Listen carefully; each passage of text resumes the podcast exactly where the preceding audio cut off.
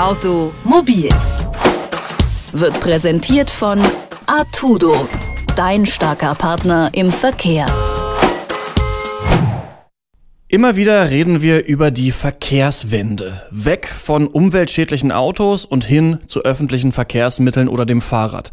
Zu Fuß gehen statt aufs Gaspedal drücken. Das klingt gut, tatsächlich sind wir davon aber noch weit entfernt. Ein Grund dafür ist, dass die Städte auf ein solches Szenario gar nicht vorbereitet werden.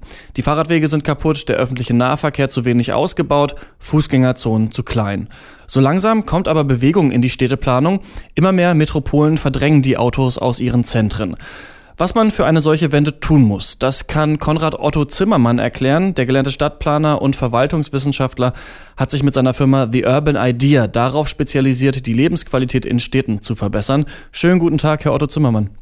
Guten Tag. In Städten werden 90 Prozent der frei verfügbaren Flächen für Autos verwendet. Für Fahrradfahrer und Fußgänger bleibt also nur wenig Platz. Warum ist das denn ein Problem? Immerhin sind Autos ja auch größer und es gibt auch sehr viele davon. Unsere Städte bestehen in der Tat flächenmäßig zum größten Teil aus Verkehrsfläche.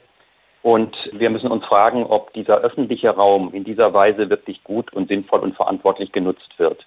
Was tatsächlich stattfindet, ist, dass äh, die Bewohner ihre Autos, die nur 5% der Zeit gefahren werden und 95% gar nicht Fahrzeuge, sondern Stehzeuge sind, einfach in den öffentlichen Raum stellen dürfen. Die Fahrzeuge werden von Fahrzeuggeneration zu Fahrzeuggeneration immer größer kann man ja wissen, man weiß ja noch, wie groß der Golf 3, Golf 4 war und die Golfs wurden immer größer und so ist es mit den anderen Modellen auch. Leute kaufen dann aber auch immer größere Modelle und gehen in der Modellpalette nach oben.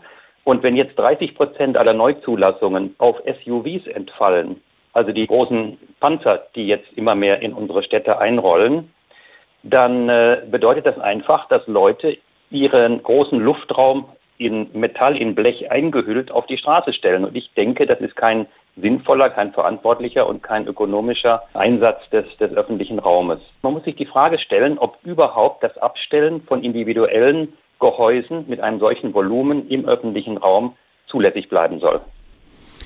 Nun versuchen ja immer mehr Städte, die Autos aus dem Zentrum äh, zu verdrängen. London hat zum Beispiel die City-Maut, Wien setzt auf schwindelerregend hohe Parkgebühren. Funktioniert das denn dort?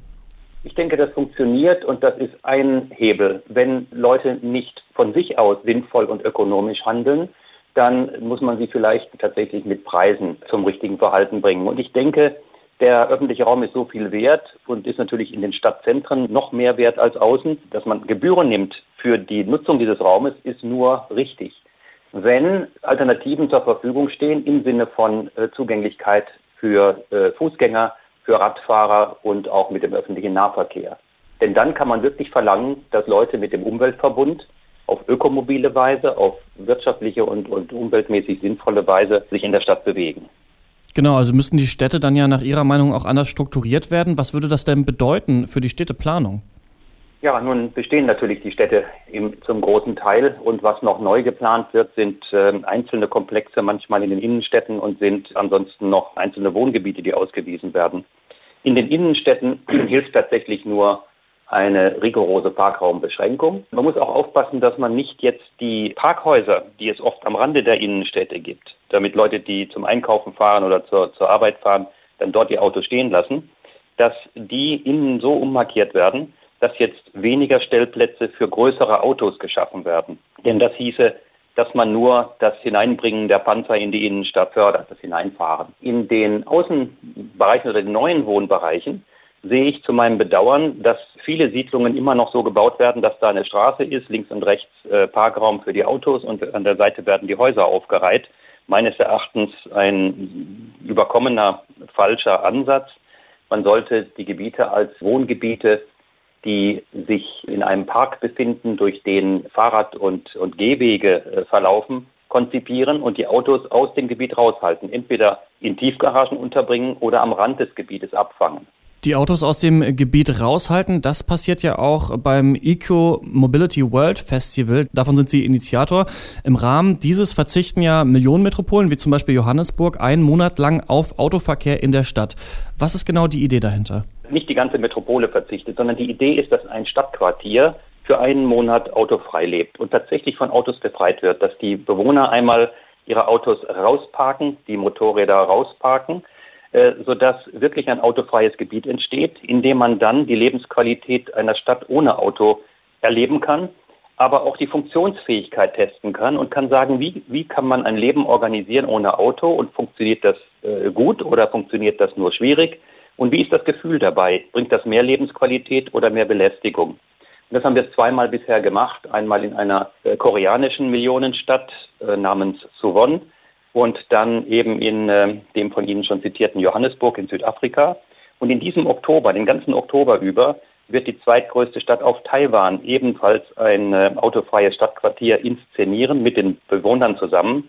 Und wir dokumentieren dann die Erfahrungen der Bewohner und das ganze Projekt mit einem Buch und auch in Filmen, um das dann der Welt auch mitzuteilen, wie das aussieht und sich auch anfühlt.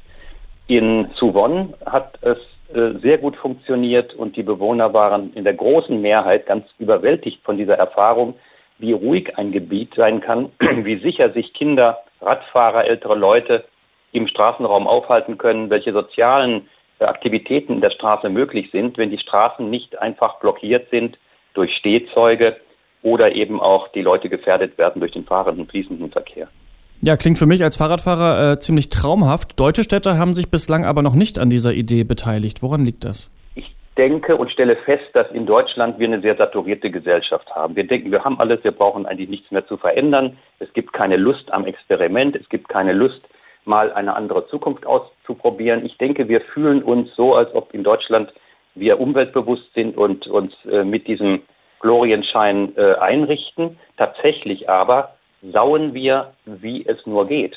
Immer größere Autos, immer weitere Urlaubsflüge, immer mehr äh, Müllproduktion. Und wir fühlen uns umweltbewusst, müssten aber wirklich unter die eigene Nase fassen und sagen, das, was wir an Konsumentenverhalten an den Tag legen, trägt wirklich nicht weit in die Zukunft und ist auch nicht das, was unser ökologischer Fußabdruck in der Welt ist wirklich so riesig, dass wir runterschalten müssten, einfach mal wieder auf normal.